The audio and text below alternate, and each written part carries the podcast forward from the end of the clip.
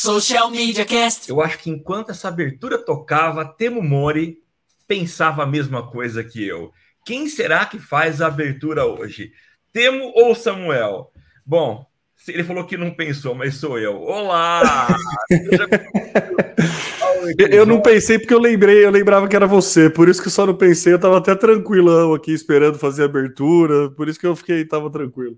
Eu não tava, eu tava tenso, será que eu abro o YouTube, vejo o episódio passado para ver no final falei, acho que sou eu. Vamos lá, vai. Eu sou o Samuel Gatti, o arroba tá no meu site, falando diretamente dos estúdios avançados e bagunçados da DR4 Comunicação, em São Carlos, São Paulo, capital da tecnologia. E esse é o episódio 298 do Social Media Cast, o seu podcast sobre marketing digital há mais de 10 anos trabalhando aí é, para poder levar as informações a respeito do digital para você. Na verdade, é um momento em que a gente conversa, compartilha, tira nossas dúvidas e muitas vezes temos essas dúvidas esclarecidas por convidados que vêm aqui bater um papo com a gente, né? Você pode acompanhar a nossa gravação que acontece exatamente uh, toda quinta-feira, no horário ainda a ser definido algum dia. às oito e meia, mas não é. Não. Achei genial começar com exatamente. Uh... É. exatamente na hora que a gente achar que deve começar. É, exatamente na hora que a gente consegue se reunir. Exatamente. E é claro, obviamente eu não estaria sozinho, porque esse podcast só acontece porque nós somos aqui uma dupla e eu chamo Temo Mori. É isso aí, vamos lá. Eu sou o Temo Mori, arroba Temo Mori no Twitter, facebook.com barra Temo Mori, Temo Mori em todas as redes sociais, inclusive fora delas. E vamos lá, né, Samuca? Vamos para mais um episódio aí, rumo aos 300 episódios, hein, Samuca? É, Temo, já que você falou em 300 episódios, a gente está aí nos próximas semanas com novidades, né? A primeira delas, teremos um episódio especial de número 300, com um convidado que já veio aqui lá no comecinho da nossa uh, jornada uh, podcast de podcasters, né? Então ele participou com a gente é o Armindo Ferreira, alguém aí que é uma referência no digital, foi um cara que picou muita, uh, abriu muita trilha aqui no estado de São Paulo com os eventos que ele organizava, enfim, ele vai estar batendo um papo com a gente no episódio número 300. Mas nós teremos também nas próximas semanas alguns episódios, pelo menos esse é o planejamento, episódios é, como parte das edições especiais de cobertura do RD Summit 2022. Estaremos presentes naquele evento, que é o maior de marketing digital da América do Sul, quiçá não gosto de usar essa palavra, mas quiçá da América Latina, e, e vamos tentar bater papo com alguns dos palestrantes, os participantes que estarão presentes naquele evento, né, Temão? É isso aí, uma oportunidade muito legal aí da gente primeiro aprimorar e ter, né, captar ali, beber na fonte, né, Samuca, de muito, muito conteúdo. E sobre o episódio 300, o, o Armindo ele veio no 154, olha que legal. Olha que legal. No episódio 154 em 2016 foi, foi ao ar o episódio com o Armindo, é, com o Armindo falando sobre influenciadores. É, o Armindo sempre levantou essa bola né, de como tra de trabalhar com influenciador, como influenciador, blogueiro e tudo mais. Inclusive, foi um evento do Armindo em 2013 13 que a gente acho que deu a primeira palestra sobre podcast com o Social Media Cast no Senac. Foi através é, do, desse contato com o Armindo que em 2013 a gente já estava lá disseminando a palavra do Social Media Cast, né, Samuca? Exatamente isso, irmão. Sempre muito legal poder compartilhar com vocês esse conteúdo que a gente tenta passar, mas que a gente, como a gente sempre fala, né? Parece até redundante, mas a gente sempre está aqui aprendendo demais com essas oportunidades. E sem contar o orgulho que dá, né, Samuca? Pô, pensar que em 2013 Caramba. a gente estava fazendo palestra a respeito de podcast, né? Era 2013, a gente estava contando nossa, nossa experiência de, um, de ter o podcast há um ano. É, então, assim, éramos bebês. É, então era, era, muito legal assim, a, a, possibilidade de conversar, porque era uma mídia que era assim super incipiente e a gente navegava no meio entre influenciadores de Facebook e blogueiros, né? Os blogueiros raiz mesmo ali, assim, que web né, 2.0 total, assim, né? Que era é, só a a produção de conteúdo não tinha tanto relacionamento né, do influenciador, era mais uma curadoria de conteúdo. É. E o quanto de água não rolou, né, o quanto de, de, de mudança né, tecnológica, principalmente, e é sempre a mudança tecnológica que, que oferta novas, novas formas de, de, de consumo, né? Que conforme vai mudando a é. tecnologia, é que a gente vai tendo novas possibilidades de conexão, de mídia, de, de, de, de marketing como um todo. É, eu sigo um cara, Samuco, só fazer um, um, paralelo dessa questão da, da, da, da, tecnologia. Ele é um produtor musical. Eu vou depois eu, eu, eu marco o arroba dele aqui. Ele é da Sony Music e ele fez uma série de conteúdo explicando por que que os artistas antigos do rádio tinham aquele vozeirão, assim, tanto os homens como as mulheres, né? Eram sempre tipo Calbi Peixoto, sabe? Aquela voz bem imponente. É. É. e era porque tudo era gravado ao vivo, né? Então, assim, você juntar. Não tinha uma, um microfone para cada instrumento, não tinha um canal para cada instrumento. Você juntava a banda inteira na rádio, no, colocava dois, três microfones, é, sendo que dois para pegar a banda inteira e um para pegar o, o, o cantor então, se o cantor não tivesse essa a voz impostada, ela não aparecia. e aí é, é, isso, né? Como a tecnologia vai dando possibilidade de mudar o, o, o cenário, né? Assim, como é a tecnologia que pauta, é, basicamente é a tecnologia que pauta todo o nosso a nossa forma de, de consumo e também de, de experiência. Então, achei, achei bem interessante Legal. essa analogia, assim, porque é, em 10 anos de podcast a gente viu muita, muita tecnologia surgir, acabar e ficar, né? Então Verdade. é muito legal. É isso, acho que é o, os grandes motivos de orgulho nosso aqui, né? Temo, e é legal que a gente sempre vê aí a grande barreira para a evolução, para a entrega de novos serviços, eh, novas funcionalidades, está de fato no hardware, né? Na tecnologia a gente tem limitações e a gente vive até já é o tema do nosso primeiro papo aqui a questão é, de, dessa virtualização de você tentar viver num ambiente virtual que é o que a Meta está prometendo e que a grande limitação tem sido nos últimos anos a evolução de placas de vídeo de sistemas que ofereçam aos nossos olhos aquela sensação de que de fato a gente está vivenciando algo muito próximo do real, né?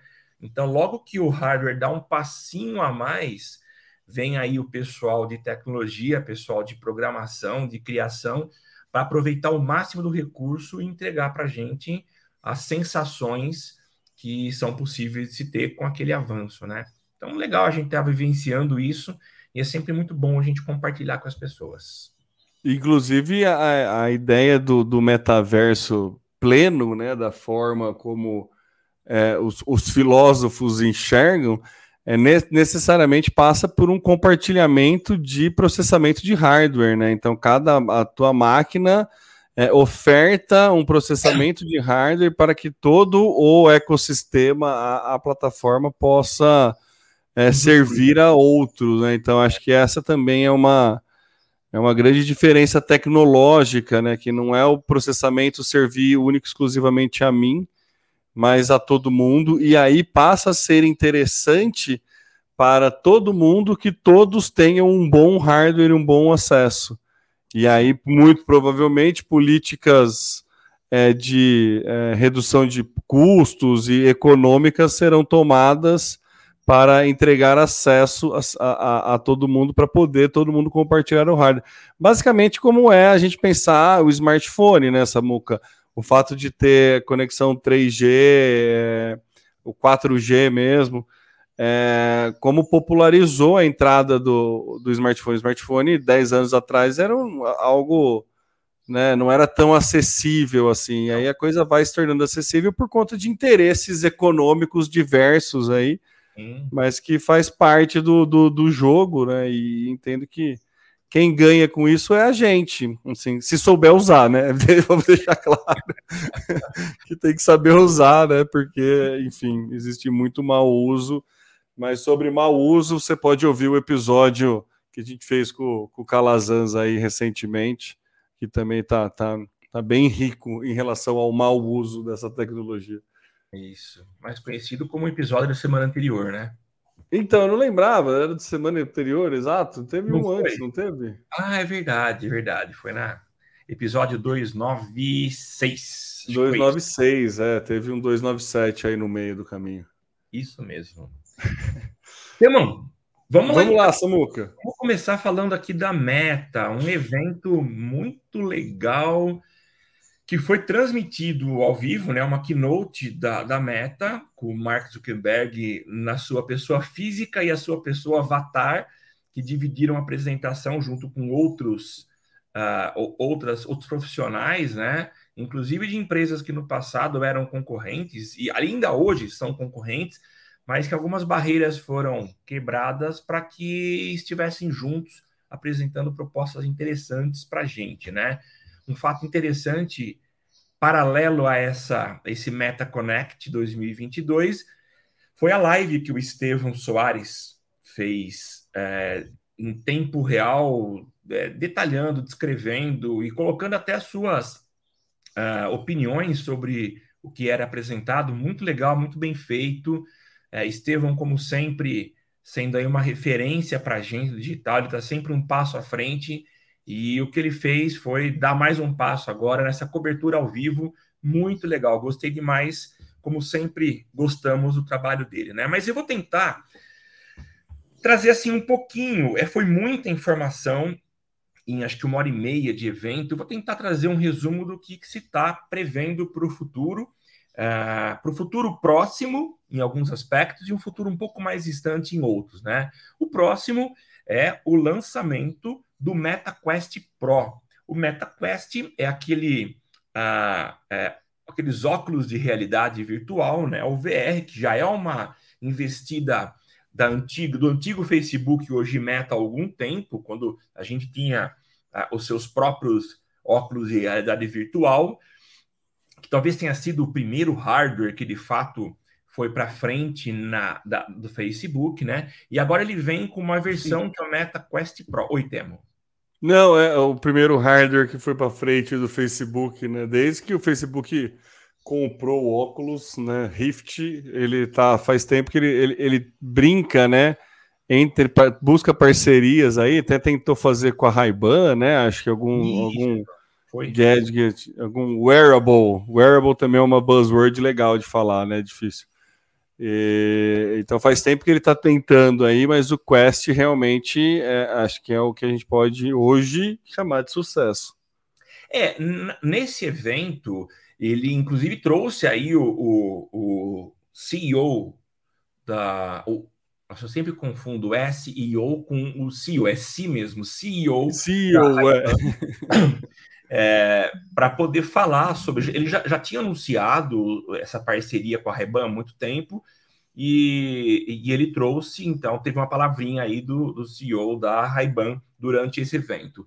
Mas realmente o, o, grande destaque foi o MetaQuest Pro, que é realmente um senhor produto, um senhor óculos de realidade virtual que tem uma tecnologia impressionante, a quantidade de sensores e recursos óticos é impressionante. E realmente há necessidade disso, né? Se a gente espera algum dia ter uma vivência muito, é uma vivência plena de estar imerso num ambiente como esse, a gente precisa ter um, um, uma qualidade muito alta em termos visuais para comparar com a experiência que a gente tem hoje, é, com a nossa própria visão, né? A gente sabe que ah, os nossos olhos têm aí não sei quantos milhões de, de sensores são colocados aqui naturalmente e que nos permitem ter essa experiência imersiva. Se, gente, se eles querem oferecer algo semelhante, há necessidade de que exista uma evolução na, no hardware para oferecer uma sensação parecida com a gente, né? Eu já tive, não tenho os meus óculos, mas já experimentei e realmente o que a gente tem hoje está muito aquém uh, de proporcionar a nós uma experiência muito imersiva, tá?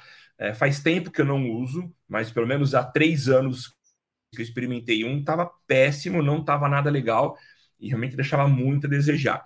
Enfim, a gente tem essa como sendo uma primeira experiência que eles estão propondo. E aí o que eles estão garantindo, e mostraram isso é, num vídeo muito legal, que mostra diversas experiências e trabalhos em grupos, ou seja, já propondo aí um, um, um, uma vivência na, na, nessa realidade virtual, né, que é o metaverso, com pessoas trabalhando em volta de uma mesa, ou uma banda ensaiando, ou pessoas praticando esporte e utilizando esse recurso, esses óculos, e pelo que eles prometem, a experiência pode ser realmente muito imersiva. Uh, Para quem mora em alguns países como Estados Unidos, Canadá, uh, França e Reino Unido, já podem se animar, começar a separar a grana, que não é baixa, 1.500 dólares para a gente arredondar, uh, e você já pode é, adquirir o seu a partir de 25 de outubro, o que daria em reais aí por volta de quase 8 mil reais. Então, esse é o valor para imersão nesse universo tão, tão é, é, propagado por eles, né? É, existe aqui uma infinidade de recursos, eu não vou ler porque é muita coisa, mas para quem quiser, a gente está colocando aqui nas notas do cast, a primeira pauta, dá uma clicada lá, dá uma olhadinha na matéria, você vai ver a quantidade de detalhes, sensores, memória que são colocados nesse... O hardware mesmo, né? É, o hardware realmente é muito... É muito parrudo. Demais, demais. Bom, que, que eles estão propondo também? Eu vou falar aqui, parcerias. Então, eles estão trabalhando junto com o YouTube, e olha que interessante, a Meta, é, que por um tempo chegou aí a esboçar alguma reação para tentar ser a plataforma de vídeo é, para concorrer com o YouTube, que é, é, foi, é, e a gente imagina que por um bom tempo ainda será a plataforma de vídeo. E, mas a gente viu que eles perceberam que não tinham pique para poder competir com o YouTube. É, é, esboçou uma reação? Não, né, Samuca? Se posicionou, tentou se posicionar, colocou entre a, as metas da empresa ser a principal rede de divulgação de conteúdo em vídeo, né? Assim, eles tiveram esse sonho, sei lá, lá para 2017, 16. Isso, né? já teve esse, esse posicionamento deles é, ainda com o Facebook, antes do, do, do, do, crescimento de Instagram e tudo mais, ainda no hype do Facebook, eles tinham essa, essa intenção, sim, de, de bater pesado ali no YouTube e tudo mais. Então, essa parceria surpreende. É, então, é, é, é interessante isso, né? A gente vê que uh, eles tentaram, investiram pesado, né? Eu fui, acho que fui muito é, muito simplista em falar que esboçou uma reação. Não, realmente eles investiram pesado, mas de fato não vingou. E aí estão de mãos dadas com YouTube e é, trabalhando para poder entregar é, soluções de metaverso para vídeo. O que, que eles propõem? De que seja possível a gente, junto com outras pessoas, cada um na sua casa, no seu ambiente, é, estar imersos assistindo vídeos juntos, interagindo com essa plataforma, tá? O vídeo vai estar passando na minha frente de uma forma muito imersiva. Então, é uma proposta que eles estão fazendo. Existe também aí uma parceria com Microsoft, principalmente na área de jogos, acho que é de jogos que eles estão propondo. Sim é, jogos, era isso com a Microsoft? É que é tanta informação. Sim, o Xbox Cloud é assim, é, dentro, junto com a, com, a com a Microsoft, é de pegar alguns dos, dos títulos da Xbox. Eles estão fazendo um bom investimento para a parte de game, que também era esperado, né, Samuca? É um mercado bem forte é, de, de game. E a realidade virtual neste mercado tem, tem tudo a ver. É até mais fácil, eu acho, de se introduzir a tecnologia de realidade virtual no mercado gamer do que em qualquer outro, né? Do que buscar outro público para né, fazer uso, é, para colocar no cotidiano, né? Se a gente pensar fora do público gamer vai, vamos pensar alguns perfis aí da sociedade. É difícil a gente pensar um perfil específico que vai fazer uso muito, tá? Um palestrante, um CEO high, né, nível muito alto assim, para fazer reuniões, uma empresa de tecnologia, ainda fica meio restrito a gente pensar na usabilidade que não seja no entretenimento. Né? Então, assim, o, o mercado game é o que mais entrega entretenimento e que acho que tem o mais os early adopters aí que seriam mais bem receptivos a essa tecnologia. Então faz muito, muito sentido no, no Connect eles colocarem aí parceria com Microsoft e também com buscando parcerias com PlayStation, né? O Temo, você é, tocou num aspecto muito interessante, faz muito sentido mesmo, porque o que a gente vê hoje, você pega a maioria dos, dos games, é, já existe, eles estão com um pé muito mais próximo da necessidade de se ter uma realidade aumentada, realidade virtual, porque você quer, por exemplo, você pega um Counter-Strike, que é aquele jogo de, de, de guerra, né? Uhum. É, ele faz uma simulação de uma imersão que não é tão real. Você está do lado de cada tela.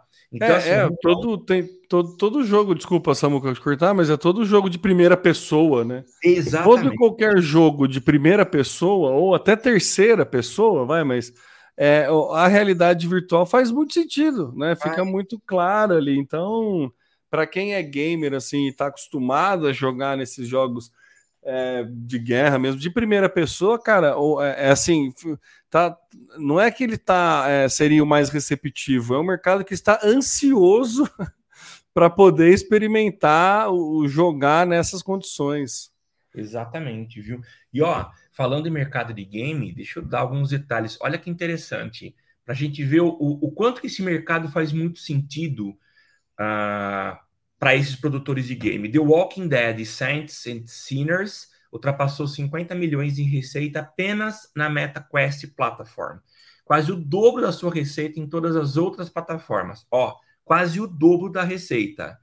Levou apenas 24 horas para Zenith The Last City faturar, faturar seu primeiro milhão em receita da Meta Quest Store, enquanto Resident Evil 4 faturou seus primeiros 2 milhões nas primeiras 24 horas. Blade Sorcery Nomad teve, obteve seu primeiro 1 milhão em receita em dois dias, enquanto vários outros desenvolvedores atingiram o mesmo marco em apenas três dias. Eu acho que não precisa falar muito mais para que as pessoas entendam que, de fato, esse ambiente é, é o melhor espaço para se viver um game, se viver uma situação realista uh, de um jogo. Né? E como modelo de negócio, né, Samuca? A gente sempre fala de, de ter uma, um ambiente seguro para testar a sua tecnologia.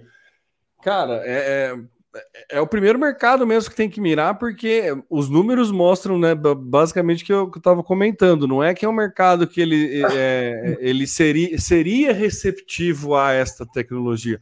É um mercado que já está ansioso por essa tecnologia, tanto é que lançamentos nela têm esses números, esses faturamentos aí que você comentou. Então é um mercado que, que tem muita facilidade de adequação à tecnologia, é, facilidade de uso efetivamente do, do, do aparelho, né, do device em si. Então, e é uma, uma comunidade que é, é muito ferrenha, tem, tem muitas horas de uso também. Então Sim. é uma comunidade muito boa para se extrair insights de usabilidade, encontrar possíveis bugs, né, problemas ali de sensores ou dificuldades.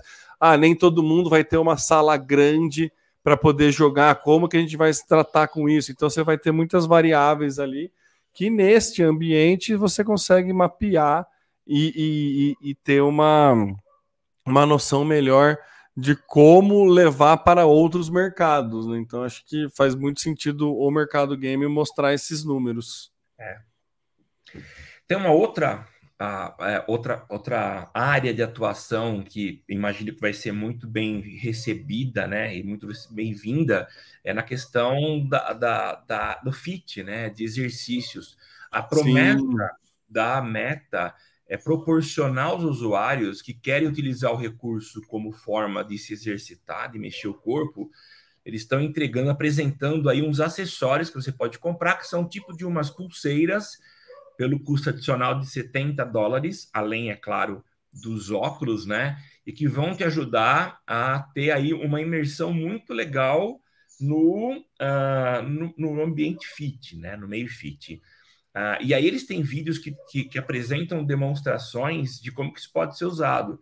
Então é como se você tivesse é, um personal para te ajudar a movimentar qual o movimento correto, e vai ser realmente uma forma de você se exercitar. Diferentemente do que a gente tem hoje, existem muitos aplicativos fit, né? Mas eles estão dentro da tela, você não está imerso. E a proposta dessa da, da, da, meta é realmente te dar um nível de imersão muito grande, né? Agora... Eu lembro do primeiro é, é, primeiro contato que eu tive assim de ler notícias sobre o uso disso para fit foi com, com, com, o Google Glass ainda, que você podia fazer uma corrida é, de, é, contra zumbis. Ai, então era uma ideia de você correr na rua mesmo assim, mas aí ao mesmo tempo se você olhasse para trás tinha alguns zumbis correndo atrás, então você tinha que fugir de zumbis assim, e que era bem é, começo da coisa mas que já servia aí uma mescla de game barra mercado fitness. Sim. E é, faz muito, muito sentido também ir para esse lado. E esses 70 dólares aí, eles estão tão, basicamente são ajustes é, para o uso do, do, do, do, do, do, do Quest com, é, com, com muita transpiração, né? Então você vai ter uma coisa para higienizar ali a, a, a, o rosto, vai ter umas pulseirinhas para não deixar os controles caírem, enfim. Então acho que é, um, é outro mercado também que, que, que tende a, a, ter facilidade de uso, não tanto quanto de game, mas também pode ter bastante, bastante early adopters aí para fazer uso. Sim. Eu vi alguns exemplos de uso de que assim, fiquei super animado assim para para brincar. Quem jogou no brincou com o Kinect, nem precisa ir muito longe. O Kinect já era uma experiência que você saía suando ali e não era nada muito né, real assim, mas jogar o vôlei no Kinect era uma experiência que assim, você não conseguia jogar por muito tempo não. porque precisava de um, de, um, de um esforço físico ali. É, eu já vi alguns outros treinos que você é um, um, um, mestre Jedi e tem que usar o sabre de luz, assim. Tem muita coisa que, que aí você, você começa a ficar animado de ir para academia, sabe, Samuca? Legal, né? Ó, continuando aqui, até para a gente não, não, perder muito tempo aqui na meta, estamos dando muita atenção para a meta, mas de fato foi um evento legal, ah, né? Ah, não, é, ela merece, merece. Merece, merece. Outra grande novidade é o Presence Platform, que é um, um, um SDK de movimento que permite aí os avatares uh, saírem um pouquinho daquela forma engessada de expressão facial. Então, pelo que a gente percebe, eles estão querendo criar uma sensação de fato de seres humanos uh, sendo representados por algo muito parecido com eles, de fato, né? E esse SDK, que já está sendo usado por vários desenvolvedores que já estão trabalhando na entrega de, de software, de, enfim, de produtos para serem usados nessa nova realidade da Meta. E essa plataforma ele promete é, movimentos faciais muito naturais. Você piscar o olho, expressões faciais, é, encher a, a, a bochecha, deixar inflada. Então, assim, tá muito interessante. Dá uma olhadinha também lá na, na, no link que a gente mandou para vocês darem uma olhada o quão natural tá ficando isso, né? É, toma cuidado para bocejar quando estiver numa reunião com o chefe. É, né? é verdade, é verdade. e aí, um detalhe que faltou, ano passado a gente viu nesse evento uh, do, do o Meta Connect 2021, foi quando a Meta se tornou Meta, até então era Facebook, e foi apresentado o metaverso né? Essa nova concepção de metaverso que a gente tem é, by Mike Zuckerberg, né? E aí os avatares não tinham perna. Mas esse Sim. foi um problema, que a gente tinha aí o tronco, do tronco para cima, flutuando, o que ficava uma coisa muito fora da nossa realidade. E se a ideia é de fato trazer uma realidade virtual próxima ao mundo em que a gente vive, faltava colocar perna. Então, o que foi anunciado agora é que eles conseguiram romper uma barreira que estava sendo muito difícil, que era colocar perna. Eles disseram que realmente foi difícil, porque você está numa reunião embaixo de uma mesa e existe perna lá embaixo. E eles queriam ter uma ideia de em que posição está a tua perna. Ela está cruzada, não está? Se você quer colocar os dois pés em cima da mesa e coloca o teu braço meio que abraçando as pernas, o sistema precisa entender o que está acontecendo para não reproduzir alguma imagem bizarra que, que daria uma impressão estranha. Então eles trabalharam bastante e agora a gente tem avatares que vêm com pernas. E o mais interessante, você pode comprar uh, o teu corpo, modelando o teu corpo de acordo com quem você é, caso essa seja a sua vontade, inclusive comprando roupas. A, a, a Meta está lançando a sua loja, é uma loja onde vai ser vendido tudo isso para quem quiser aí se montar e estar tá preparado para poder é, é, se apresentar em reuniões, em eventos, onde você quiser. Enfim, Temo foi um evento muito completo, cheio de novidades, com muitas parcerias com várias empresas. Então a gente está vendo aí um, um, ponto interessante de virada da, da, da meta, dando uh, muito mais qualidade àquilo que ela já tinha apresentado e com certeza tornando o ambiente virtual muito mais próximo de nós. É claro, com exceção do valor, que ainda é proibitivo para a grande maioria não preciso colocar o grande, né? Para a maioria dos brasileiros. É, Samuca, sabe que é, é engraçado, né? É, vou até ser, ser. Acho que vai soar um pouco estranho a minha análise que eu vou fazer agora, mas você vai entender que de num ambiente, né, num evento de super tecnologia, né, Meta Connect, né, esperando, falando sobre metaverso, o que, o que esperar né, quais as tecnologias possíveis, possibilidades de conteúdos imersivos, disrupção, não sei o que lá. O, o ponto que mais me chamou a atenção foram justamente as parcerias que a Meta fez. Foi assim, foi na verdade não as parcerias, mas o fato da Meta fazer parcerias com até então concorrentes. É então, legal. É, é, isso é o que mais me mostrou aí o caminho que eles estão tomando de tipo, ó, não vou querer dominar o mundo, vou querer dominar um, uma boa fatia do mundo, né? Porque antes ele, o Zuckerberg ele tinha essa questão megalomaníaca de que o Facebook ia ser a internet e tudo mais. E aí acho que ele está percebendo que não adianta fazer esse tipo de coisa e ele está focando. A gente até já trouxe né, notícias a respeito disso, do quão fissurado ele está, porque essa questão com com, com o metaverso, até deixando o ambiente de trabalho não lá dos mais saudáveis, mas é, então ele está bastante focado nisso e para se posicionar nesse, nesse local que ele está, para ficar fincar a bandeira onde ele está querendo, ele está abrindo mão de algumas concessões aí e fazer algumas parcerias com empresas que realmente estão na frente dele. Sim. Então, em algum momento, ele, ele se mostrou interessado em partir para o mundo de game. Comprou uma ou outra startup de games ali para fazer joguinho dentro do Facebook, mas não, não seguiu muito para frente. Fez parceria com o PlayStation e fez parceria com a Microsoft. Com a Microsoft, inclusive, na parceria que ele faz, é, esse workroom, né, esse ambiente de, de, de, trabalho né, híbrido aí que você pode estar cada vez mais presente, numa parceria com a Microsoft, ele está tendo acesso a, a, a, ao que pode ser vir a ser implementado dentro do Microsoft Teams. E o Windows já começa meio a se preparar, o Windows 360 se preparar para essa tecnologia cada vez mais imersiva. Sim. Então tem ali um namoro muito interessante, além do próprio trabalho com o YouTube, mas dentro da Microsoft, lembrando que a Microsoft é dona do LinkedIn, né, que também pode, em algum momento ali no, no, no, no mercado da atenção, concorrer indiretamente com as redes sociais do, do, do, do Zuckerberg, mas mesmo assim eles estão firmando ali parcerias. É, inclusive, a Microsoft tem um serviço de intranet que concorre com o workplace do próprio Facebook também, do próprio Meta. Então também tem outros é, segmentos ali que, que o próprio Zuckerberg pensou em lançar o próprio Zoom ou com, sabe, para concorrer com o Teams e com o Zoom.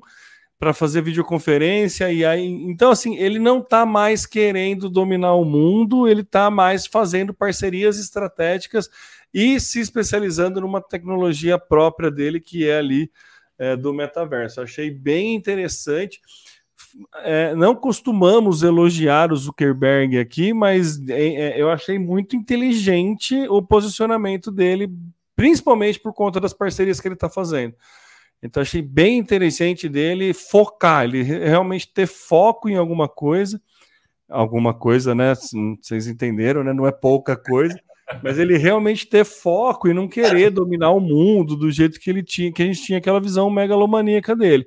Sim. Então, achei bem legal aí as parcerias, ele cedendo uns lugares de, de, de, de mercado, né? Uma, umas possibilidades de ganho que normalmente um Zuckerberg mais novo bateria o pé e tentaria morder, tentaria brigar para ganhar. Hoje ele já entende fazer a parceria e, e focar no, no, sentido dele. Pelo menos é o que transpareceu aí depois do, do, do da apuração desse evento da, da Meta. Então achei bem interessante, principalmente apesar de toda a tecnologia envolvida, é, o posicionamento mesmo da Meta e do próprio Zuckerberg em fazer uso de parcerias para poder crescer dentro dos seus próprios negócios. Achei bem, bem interessante aí, pensando naquilo que eu falei na, na no começo, né, quando a gente estava falando de hardware e a, o compartilhamento de hardware para criação do metaverso, faz muito sentido ele fazer parceria com o Windows né? Sendo que o Windows pode ser uma plataforma, uma, um sistema operacional que pode ali ajudar ele a é, fazer um compartilhamento de hardware para renderizar o metaverso que ele tanto, tanto almeja ter. Sim. Então, eu achei bem, bem legal aí esse posicionamento dele e, e bom, bons frutos pode vir desse foco que ele está dando, principalmente aí para o metaverso. Ainda ele está querendo que o metaverso seja dele, né? Que assim como a internet um dia foi o Facebook, ele está querendo que o metaverso seja ele. Apesar de a gente saber que não é só da meta, não é só o metaverso da meta que existe. Mas ele está bem na frente, está bem. É. Ele tem um potencial muito grande aí, principalmente agora com essas parcerias. Exatamente. É, ele não é, o metaverso não é dele, está aberto para qualquer um aí trabalhar mas é, pelo que a gente tem visto, se existe uma empresa que está de fato encabeçando esse projeto, entregando mais soluções para que as pessoas entrem no metaverso, é a Meta. É, tanto é que mudaram o nome é, com esse propósito. Ó, a gente está vestindo a camisa, o nome nosso mudou, o objetivo nosso agora é isso, porque eles entendem que o presente, mas principalmente o futuro, as pessoas vão, estarão muito mais imersas. Tem até um pouco a ver com a nossa última pauta, quando a gente fala dessa transformação, quer dizer, o novo, a nova realidade do consumidor, que antes via a, as vitrines e hoje tá, tem essa a, a, forma de interação muito mais real através de conversa. Mas a gente conversa isso depois. Então, assim, parabéns para a Meta pelos passos que ela tem dado. São passos muito importantes que têm de fato mostrado para a gente que o futuro é algo muito mais próximo da nossa realidade. Vamos lá, Temão. Vamos lá, vamos seguindo. Lá se vão falando em meta, não tem como a gente não falar de um produto comprado pela meta há muito tempo, que é o Instagram. 12 anos de Instagram, Temão. 12 anos de Instagram, quando o Instagram começou de uma rede social só para iOS, né? Aquela, aquele senso de exclusividade, né? De, né? Mal sabia onde ia chegar e 12 anos depois aqui está e, e, assim a gente teve muitos altos e baixos, né? O Instagram chegou a reinar muito absoluto na, na, na questão de receita, daí é, foi usado como plataforma principalmente para derrubar ali concorrentes, né? O Stories e os Reels ali são respostas rápidas, entre aspas, para é, combater concorrentes, tipo Snapchat e TikTok. E aí, 12 anos depois, depois de muitas mudanças, o, o Instagram segue firme e forte, tá bem longe. O, o Facebook com. De, de, por conta do Orkut, da vida, do tempo de vida de MySpace, tempo de vida de redes sociais, sempre a cada ano alguém gostava de matar as plataformas, né? O Google Plus né, foi morrendo, várias plataformas que a gente usou aí, MSN, né? Várias plataformas que foram ficando pelo caminho aí, e a gente sempre tinha-se esse interesse em matar, né? Saber quanto tempo o Facebook ainda vai, ia durar, ainda que tem essa questão de quanto tempo o Facebook vai durar, e o Instagram batendo 12 anos aí, não tá com uma perspectiva de acabar muito cedo, não. Né? Acho que dentro de todas as mudanças que o Facebook, que o Instagram vem colocando aí, é, acho que fica claro a importância dele, principalmente para o marketing de influência, né, o trabalho com influenciadores, mas né, vai precisar dar uma rebolada aí, porque o TikTok vem cada vez mais forte, com entregas cada vez melhores é, de conteúdos, com números cada vez mais assustadores, e o que está fazendo o, o mercado de influenciadores começar a dar uma migrada para lá. A gente sabe o quão difícil é para a própria plataforma monetizar em cima dos influenciadores, porque quando você faz um publi editorial, você negocia por fora da plataforma, então a plataforma em si acaba não recebendo é, valores ali com isso, e a gente sabe o quanto a Meta, o quanto o Zuckerberg não gosta de ficar de fora, o quanto ele gosta de morder essas fatias. Então, todo o, o posicionamento do Instagram de que vai ajudar influenciadores, de que o foco agora é os influenciadores, é ter, sempre fica na tentativa de bom relacionamento com a, a boa meia dúzia que faz conteúdo lá, e uma grande maioria está saindo e, e, e migrando ou também utilizando o TikTok para isso. Então, o Instagram ele tem 12 anos muito bem vividos, mas tem que prestar uma atenção aí agora, porque eu, talvez os próximos 12 anos não sejam tão. Não, não sejam. Já não vai ser um oceano tão azul, é, e, e, tudo indica que vai ser um oceano meio difícil de navegar aí, principalmente pelo crescimento ali do, do, do, do concorrente chinês. O Instagram, ele, uma das novidades que ele colocou, e aí eu também achei, não, é, não gostei, assim, porque não, não entendi muito bem a possibilidade de contas normais fazer, não contas de negócio, né, mas pessoas físicas fazerem anúncios, né? O próprio Facebook já fez esse teste tá. um tempo atrás. Você podia até pagar para mandar mensagem tinha alguma coisa assim, você podia pagar para. Você tinha um impulsionar para a pessoa física. É, pode falar, Samuca. Inclusive, eu lembro que você. Eu não cheguei a fazer anúncio de pessoa física, mas você fez. Eu fiz. Eu era um, um, um, texto que você escreveu até sobre o oceano. Era sobre o oceano azul, não era? Era sobre o próprio Facebook, assim, alguma coisa assim, um oceano de, de, de conteúdo com um palmo de profundidade. Acho que era alguma coisa assim. Exatamente. É. Que era uma Mas... frase que eu peguei de um podcast que eu ouvi, no texto até dava, não era a minha frase, mas aí eu falava, discorri a respeito disso e impulsionei essa publicação.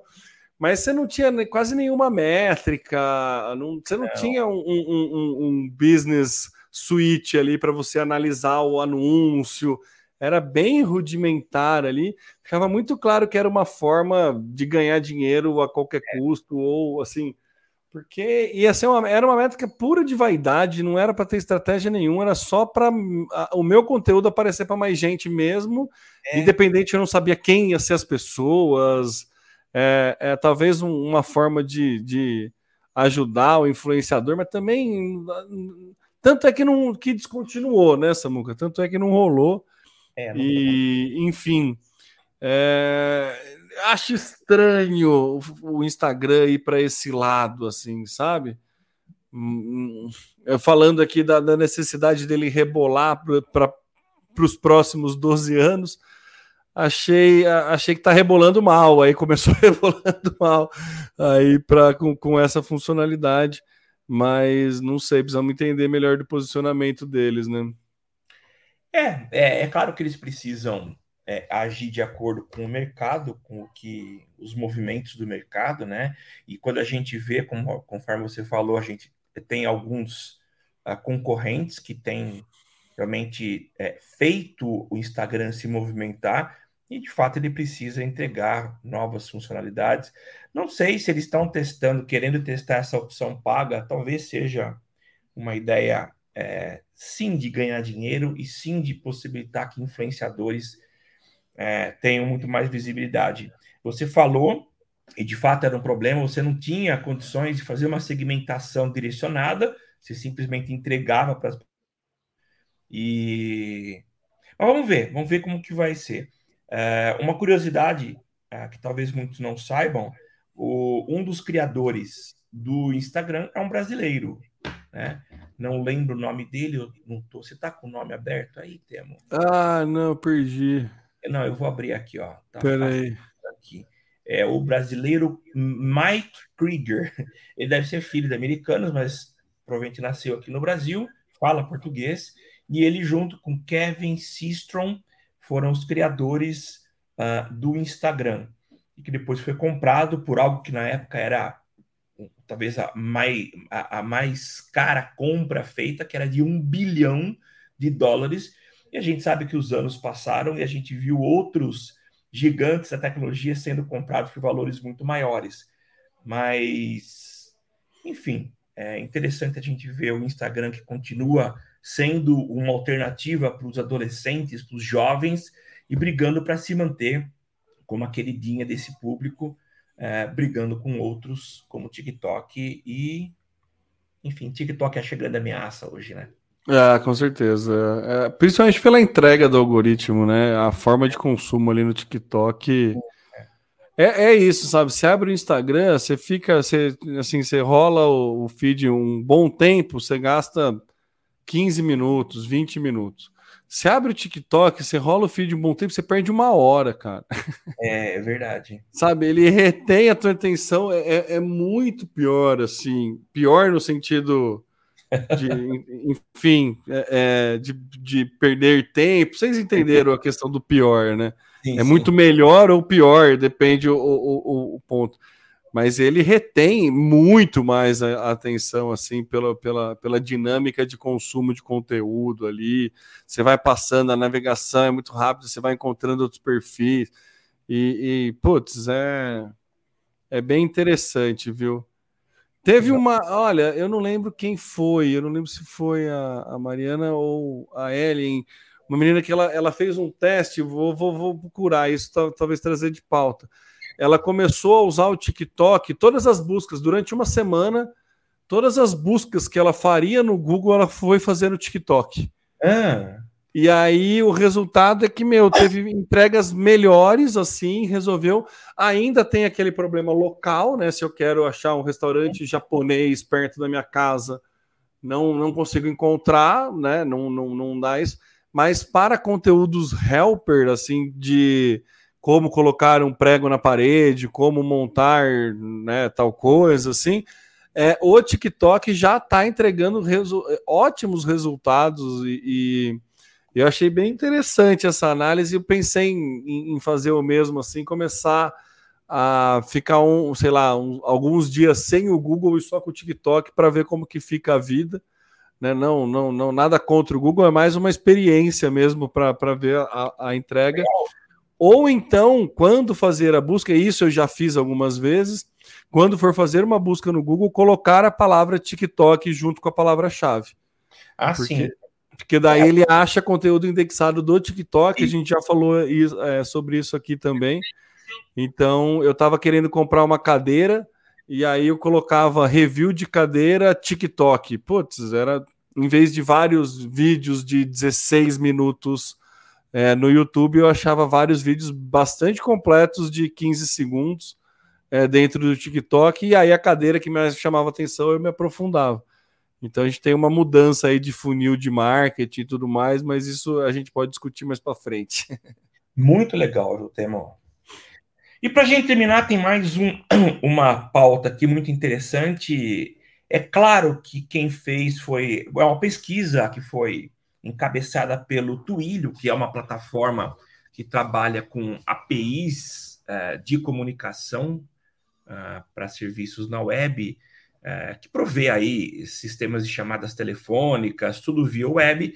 Então é óbvio que eles estão tentando mostrar um lado que é o lado que favorece o, o, o business deles, né?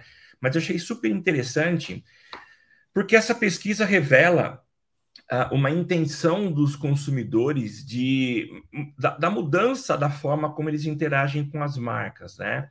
E o que se está dizendo aqui é que é uma mudança da vitrine tradicional que a gente tem. É, vamos tentar fazer um paralelo com o passado. A forma que você tinha de comunicação e de seduzir os clientes, consumidores a entrarem na loja eram as vitrines. Não que isso não aconteça hoje.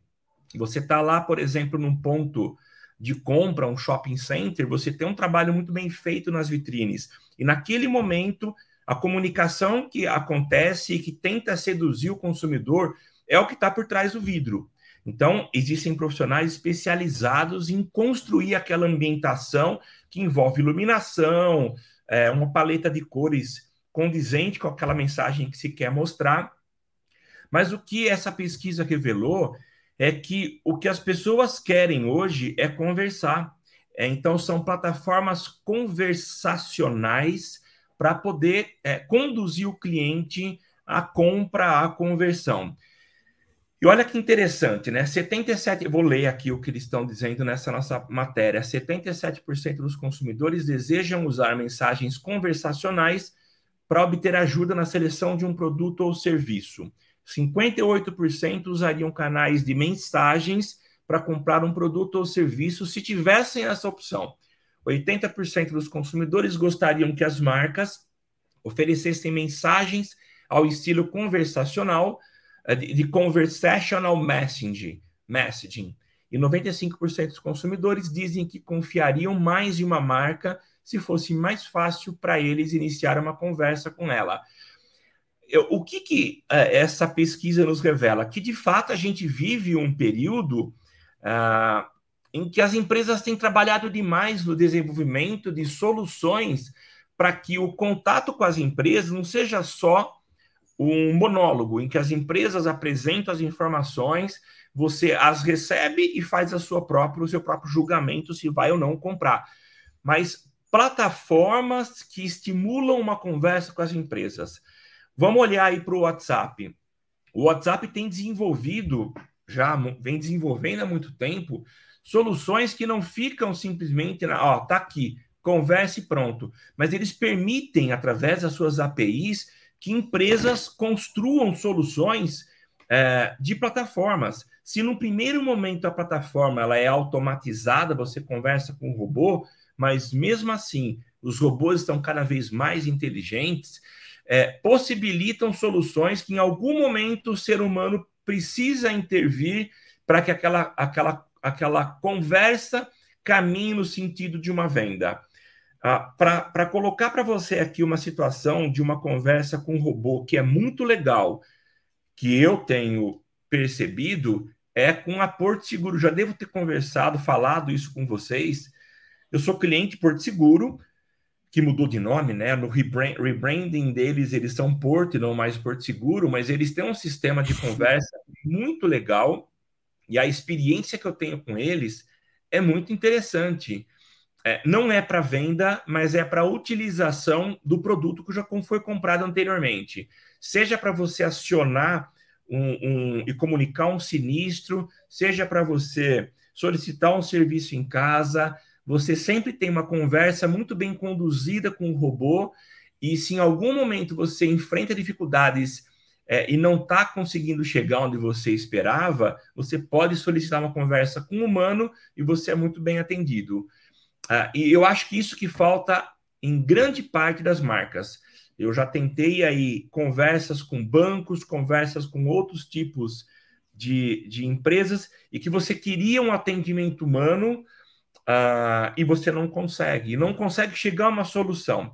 Então, a pesquisa que eles, é, o que eles apontam na pesquisa, para resumir, é isso: que a, a vitrine do futuro, a forma de canalizar, de conduzir os usuários para a conversão, vai ser através de conversa, de relações entre humanos nos, nos dois lados, nas duas pontas, e as empresas precisam estar tá se preparando para isso. Para dizer que é uma pesquisinha meia-boca, Ela foi conduzida em 10 países, incluindo o Brasil, e entrevistou 3.900 consumidores.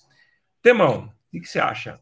Samuca, eu acho muito legal, é, faz muito sentido é, pelo, pelo, pelo ritmo, pelo caminho que, que, que, seguimos que até aqui. Né? A gente veio o crescimento dos bots, a, a automatização de muitos canais de atendimento que facilita, é, claro, o, o, o, serviço. A gente vê aplicativos de delivery como acho que o principal sucesso na remoção do contato humano é, que facilita muito o sucesso, porém, em, algumas, em alguns quesitos, você precisa de uma análise mais situacional, e aí isso a máquina não consegue fazer ainda. Então, existe, né, por exemplo, nessa, no momento de compra, no momento da dúvida, se para você fica serve melhor o vermelho ou o amarelo, não vai saber, a, o robô não vai conseguir te dar sugestões baseadas no seu perfil ali tão bem quanto um humano para entender e ter uma empatia para te ofertar solução. Então acho que faz bastante sentido é, essa, essa, essa, descoberta, né, esse dado que a pesquisa traz, a questão do, do, da conversa. Tem um podcast, um episódio do Braincast do B9 que é até patrocinado pela Zenvia, que é uma empresa que trabalha com essa parte de atendimento, que é o futuro do, do, do atendimento ao consumidor. Que a gente trabalha ainda atendimento ao consumidor como algo pós-compra, né? Ah, quando a, o cara tem um problema, o meu departamento de atendimento ao consumidor é aquele departamento que é treinado para resolver problemas que o consumidor possa vir a ter após uma compra com a minha marca. E que na verdade não. Né? Esse departamento ele tem que estar tá treinado para atender o, o, o, cliente até antes mesmo de ser cliente, em qualquer momento, ponto de contato com o cliente pode é. ser um ponto de contato de uma nova venda ou de uma aquisição de cliente. Então é importantíssimo que a gente trabalhe esses pontos de contato da forma mais precisa possível e aí o, o atendimento ao consumidor não ficar restrito só em resolver problema então, você fala da, da, da, tua, da tua questão com a Porto, eu também tenho o serviço da Porto e realmente é muito fácil você pedir para trocar uma lâmpada na tua casa, por exemplo, pelo teu seguro residencial. É, se agenda lá muito tranquilo e é exatamente isso. Se você perde o atendimento por qualquer motivo, a gente que tem filho é bem comum largar o WhatsApp no meio da conversa. Então, é, ele retoma do ponto que parou, não tem aquele problema de perder, tem que começar tudo de novo. Vem o atendente humano, e, o atendente humano lê as mensagens que foram trocadas e sabe onde você parou. Né? Não, não mais aquele, aquele negócio de telemarketing que você é transferido. É, você digita o teu CPF para uma máquina e depois você tem que confirmar o CPF para o humano, porque é. a máquina e o humano não conversam, né? Eu acho maravilhoso isso.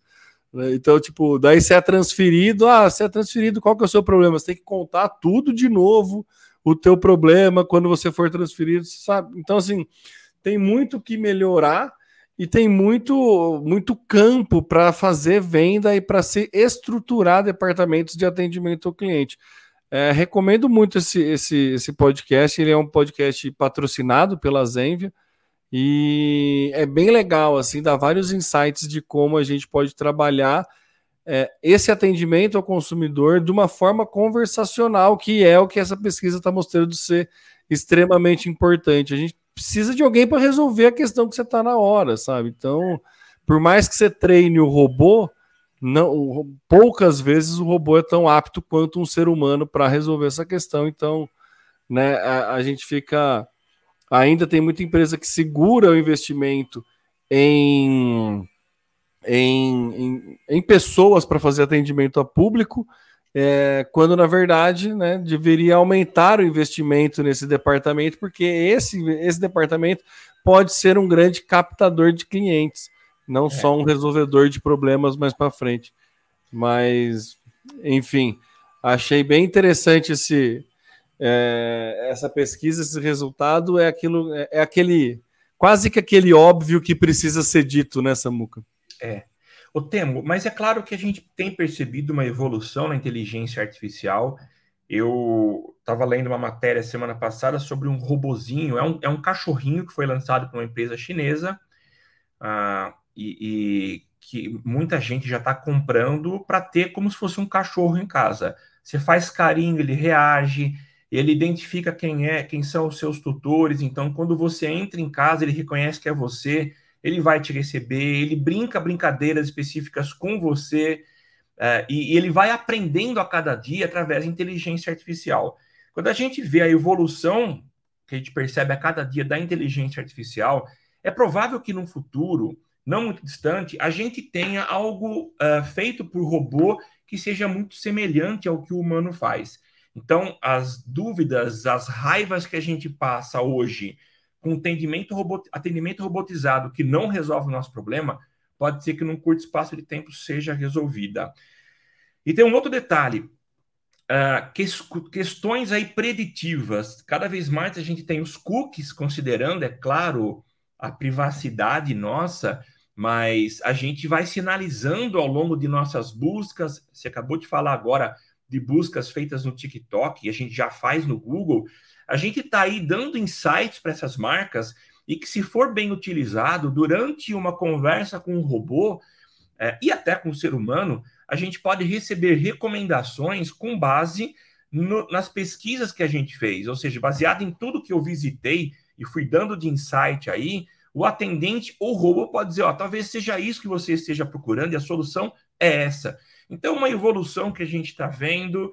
Então, fica aí esse essa dica de que o, as vitrines do futuro, de fato, talvez sejam é, essa conversa, a nova forma de se apresentar e vender com, é, produtos e serviços.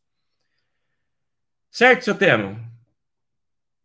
Tá fechado, seu Mickey. O, vizinho começou a, a, cortar a grama aqui, daí eu fechei, mas eu respondi: é isso aí, Samuca. Então tá bom, gente. Estamos encerrando esse episódio 298 do Social Media Cast, o seu podcast sobre marketing digital, prometendo voltar na semana que vem com mais informações, mais novidades sobre esse maravilhoso mundo do marketing digital, que a gente não apenas se diverte, mas é de onde a gente tira o nosso pão de cada dia.